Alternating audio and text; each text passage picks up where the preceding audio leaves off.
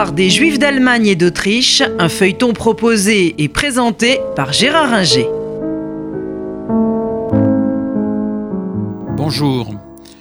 Nous avons évoqué lors de la dernière émission la nuit de cristal, qui est un piège abominable qui s'est refermé sur euh, les juifs allemands euh, autrichiens et ceux euh, des Sudètes occupés par l'Allemagne.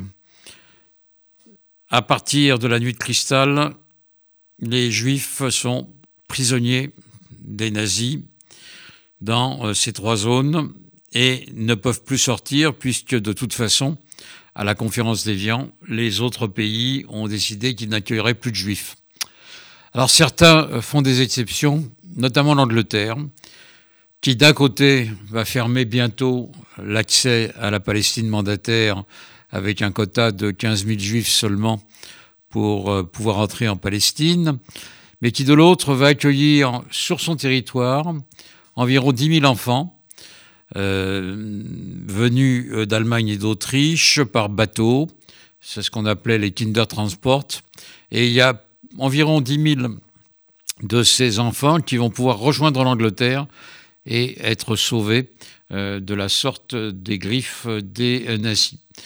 On les retrouvera dans l'histoire anglaise, parmi eux récemment, par exemple, le fils d'un de ses enfants est Dominique Raab, euh, un des ministres de Boris Johnson, par exemple. Euh, mais pour les autres, tout est fermé.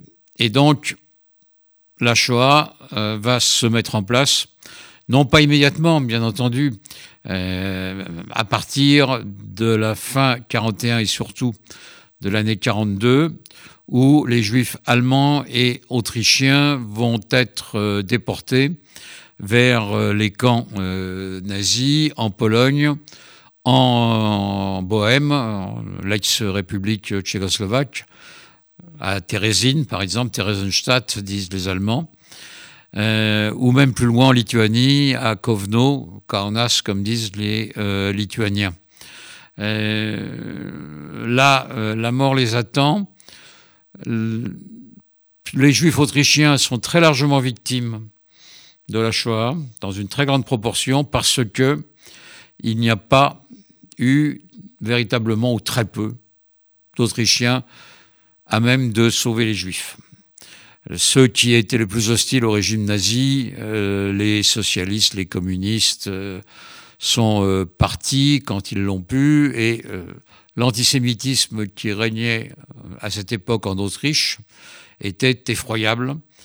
Par exemple, les SS étaient à 40% d'origine autrichienne, alors que la population de l'Autriche dans le Grand Reich faisait environ 10%.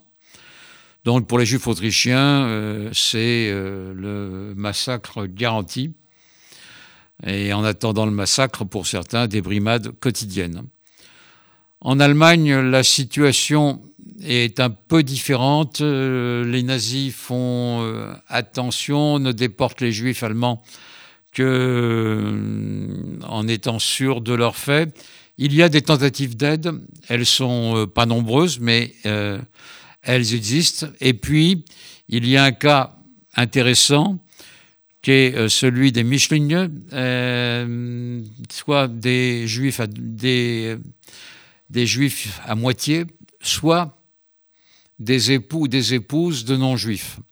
Là, quand euh, les nazis envisagent leur déportation, seulement en 1943, parce qu'ils voulaient éviter les problèmes avec la population allemande, les conjoints se rebellent et refusent la déportation de leurs conjoints juifs et protestent. Les Allemands ont tout fait pour que ces couples mixtes euh, divorcent. Ils ont tout essayé, ils ont fait pression, la plupart n'ont pas voulu, la plupart des conjoints non juifs ont refusé de euh, quitter leurs conjoints juifs, et il y a eu des protestations, il y a eu un film d'ailleurs qui raconte ça très bien, Rosetta Strasse, puisque c'était dans la rue Rosetta à Berlin que euh, on a eu les protestations les plus fortes, parce que c'est là où euh, siégeait l'office qui devait rassembler ces juifs pour les déporter.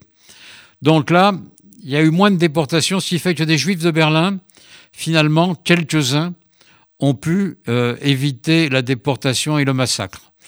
Mais pour la quasi-totalité des juifs allemands et encore plus des juifs autrichiens, ça a été le massacre dans les camps que j'ai indiqués, avec en plus, dans certains cas, comme à Thérésine, euh, l'hypocrisie totale des nazis. C'est le seul camp que véritablement la Croix-Rouge a pu visiter. Donc les nazis ont fait une mise en scène pour présenter euh, les juifs vivant confortablement dans ces camps, organisant des concerts avec les musiciens juifs présents.